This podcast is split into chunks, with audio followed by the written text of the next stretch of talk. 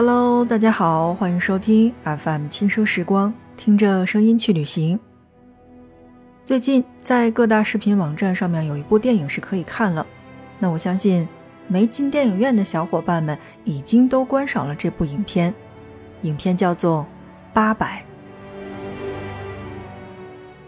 我相信在电影上映的时候，大家的朋友圈已经都出现了很多的宣传，很多的照片，也有很多的感想。那么，在我进电影院去观赏这部影片的时候呢，其实是以一个内行人的感觉去看的。当在电影上面，在这个荧幕上面表现出的苏州河的两岸，一黑一彩，仿佛是人间仙境对比地狱的坟墓，渴望的是对岸的灯红酒绿，憎恨的。是彼岸的硝烟战火，所以在今天的节目内容当中呢，我们就一起来说一说魔都上海为何有条苏州河。例如，站在外滩北岸的外白渡桥上去放眼望去，你会看见些什么呢？答：在东边，黄浦江气势逼人，绕着东方明珠塔甩出一条大湖。裹挟了万千巨轮浩荡远去，直通东海；而在西侧，苏州河从远方流到脚下，一路穿过沿河的老街与新桥，裹挟着大小的弄堂、家长里短的琐事儿和絮语，蜿蜒而来。这一江一河，一纵一横地流淌过大半个上海，赋予这座城市江河的壮阔与水乡的柔情。以交汇处的外白渡桥为分界，黄浦江从南到北往外拓展，打开了大千世界，孕育出这座举世闻名的超级港口城市。而苏州河则由西向东，由内延伸，可回溯到烟雨江南，成为老上海们私密的精神家园。时至今日，黄浦江的风采更胜往昔。两岸大厦拔地而起，直上云霄，是摩登上海一张光鲜亮丽的名片。苏州河却变成了一条家常河滨，往来行人匆匆，熟视无睹，只剩下枫叶里的一丝丝潮气，诉说着它的过往风流。那么，在今天的节目当中，就让我们来一起说一说苏州河。首先，第一个我想要说到的是老上海的外婆河。苏州河自苏州来，是吴淞江在上海市区内的一段。发源于太湖流域的吴淞江，从吴江区一路蜿蜒向东，流经苏州、昆山、嘉定、青浦，然后再到上海市区，史被称为叫做苏州河。而在古代，这条大河曾经直入东海，下游近海处被称为叫做沪渎。也就是我们现在上海的简称“沪”的由来。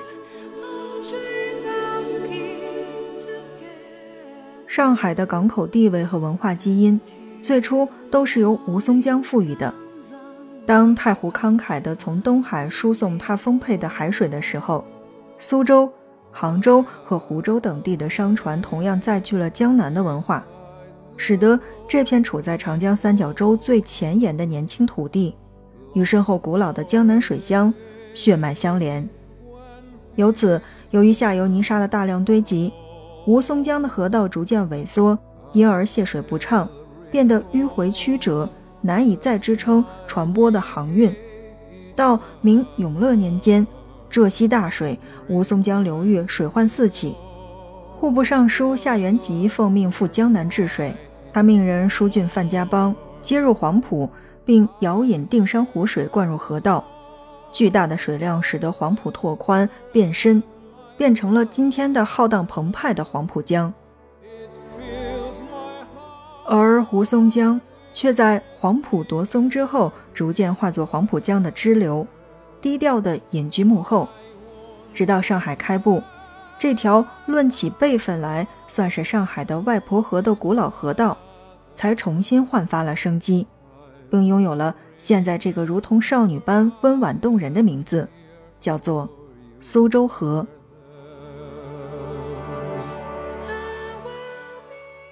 好的，正在收听到的是 FM 轻奢时光，听着声音去旅行。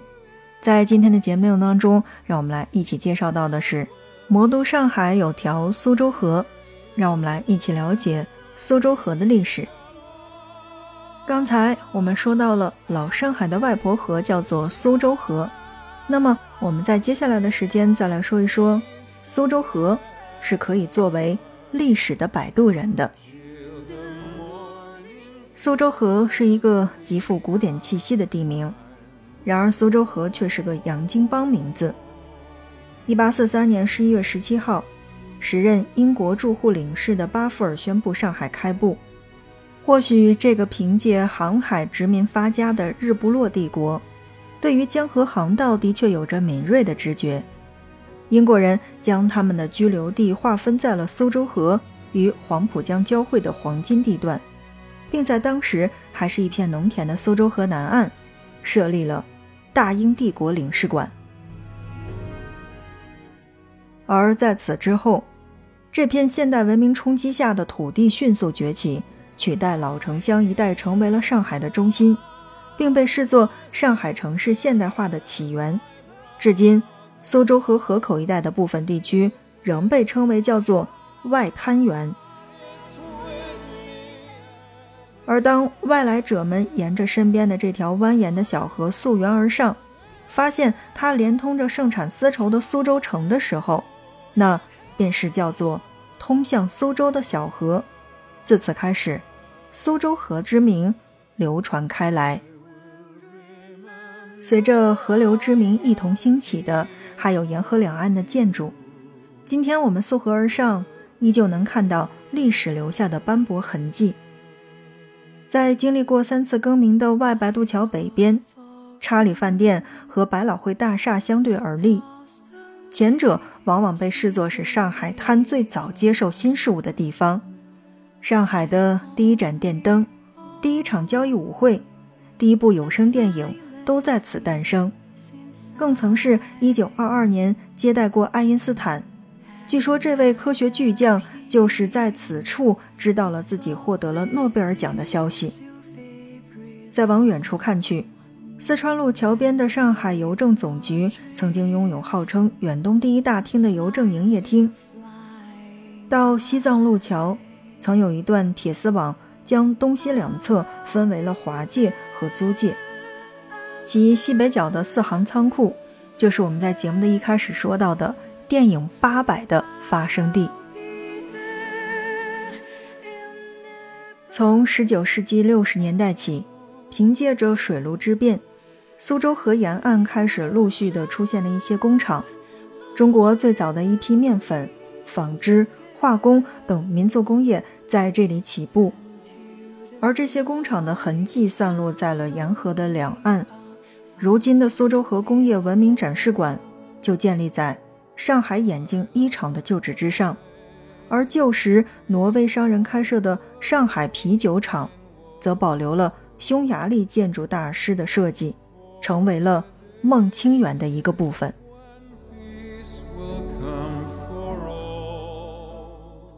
好的，正在收听到的是 FM 轻奢时光，听着声音去旅行。在今天的节目内容当中呢，我们来一起说到的就是上海有条苏州河。